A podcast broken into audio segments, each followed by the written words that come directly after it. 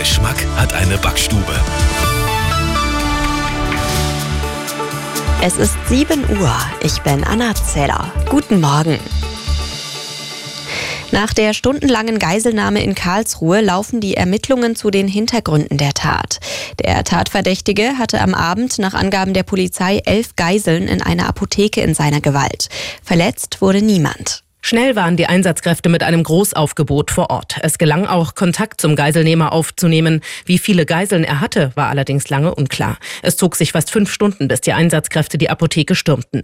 Bei der Festnahme trafen die Polizisten auf einen alten Bekannten. Der mutmaßliche Täter hatte schon mehrere Anzeigen kassiert, wegen Gewalt- und Eigentumsdelikten. Zum Motiv und möglichen Forderungen machte die Polizei aus ermittlungstaktischen Gründen erstmal keine Angaben. Auch unklar, waren es elf Geiseln oder nur zehn und eine war eine Komplizin des Täters. Es gibt noch einige offene Fragen. Ursula Winkler, Nachrichtenredaktion. Bundesinnenministerin Faeser will nach der Amoktat von Hamburg den Gesetzentwurf zum geänderten Waffenrecht noch einmal auf Lücken prüfen. Das sagte sie der ARD.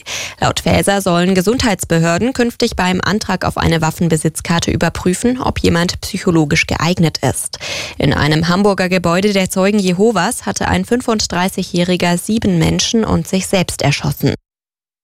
Im Streit um US-Subventionen für grüne Technologien gehen die USA und die EU einen Schritt aufeinander zu. Nach einem gemeinsamen Treffen kündigten US-Präsident Biden und EU-Kommissionschefin von der Leyen an, unverzüglich ein Abkommen für Mineralien für Autobatterien aushandeln zu wollen. Das Abkommen soll ermöglichen, dass auch in Europa hergestellte Elektrofahrzeuge für Steuergutschriften der USA in Frage kommen. Nach zuletzt vier Spielen ohne Punkt und ohne Tor ist Bochum in der Fußball-Bundesliga ein Befreiungsschlag gelungen. Der VfL feierte am Abend zum Auftakt des 24. Spieltags in Köln einen 2 zu 0 Erfolg. In der Tabelle kletterte Bochum vorerst vom letzten auf den 14. Platz. Köln bleibt Zwölfter.